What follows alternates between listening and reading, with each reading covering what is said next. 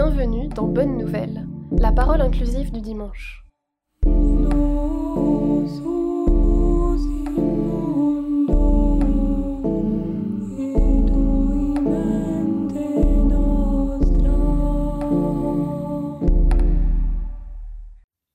Enfant, je me suis perdue dans un supermarché et c'est mon père qui m'a retrouvée grâce à l'odeur vanille de ma poupée.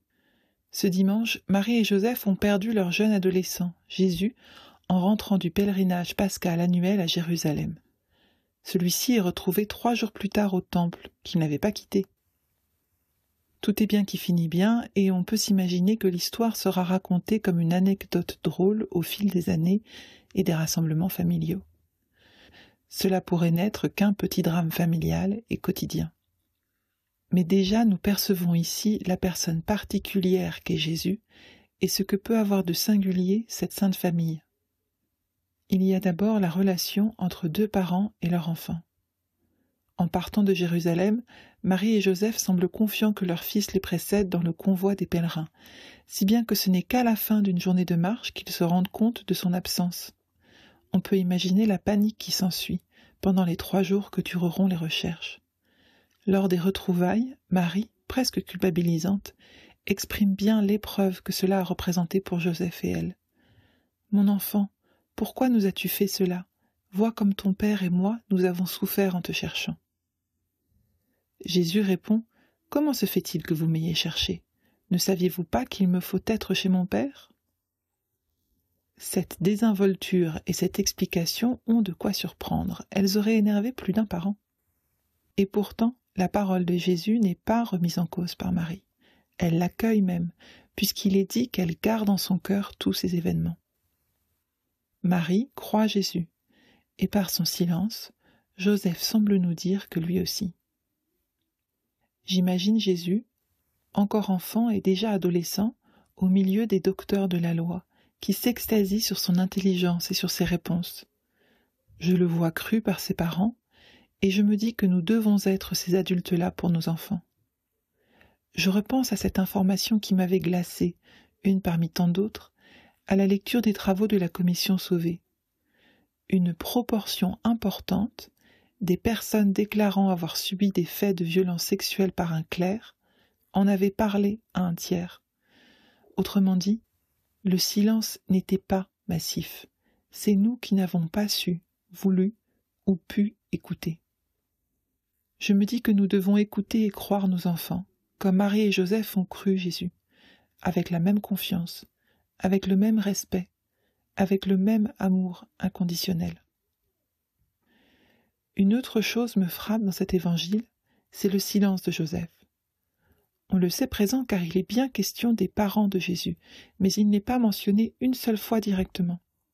Et surtout, il ne prend pas la parole, c'est Marie qui s'exprime pour eux deux. Cette réflexion me trottait dans la tête depuis le début de l'Avent, mais ce sont les mots de l'autrice afro-américaine Cole Arthur Riley qui ont confirmé mon intuition. Elle remarque Je me réjouis tellement du silence des hommes dans l'histoire de Noël. Zacharie ne peut pas parler, Joseph ne parle pas. Alors que les mots et les émotions de Marie et d'Élisabeth prennent la place qui leur revient. Le son de l'Avent, c'est la voix des femmes. Joseph ne parle pas.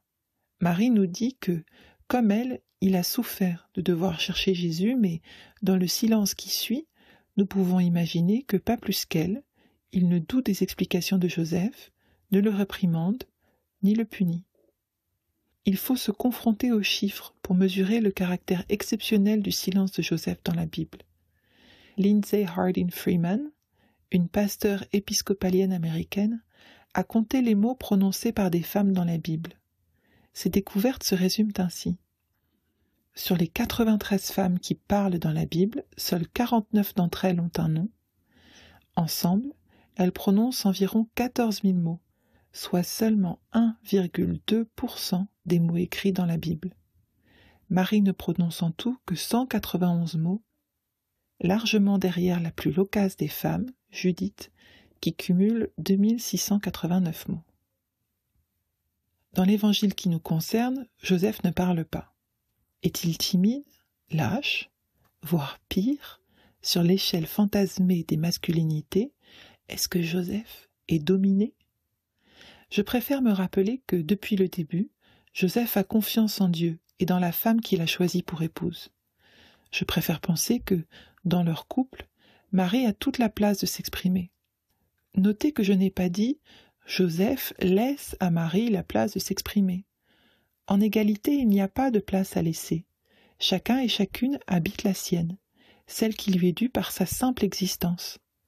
Marie a toute la place de s'exprimer, Joseph a toute la place de choisir le silence.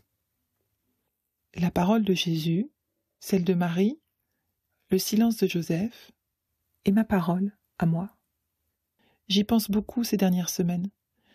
Je suis journaliste, j'ai des facilités pour rédiger et m'exprimer, et en même temps cela me coûte beaucoup.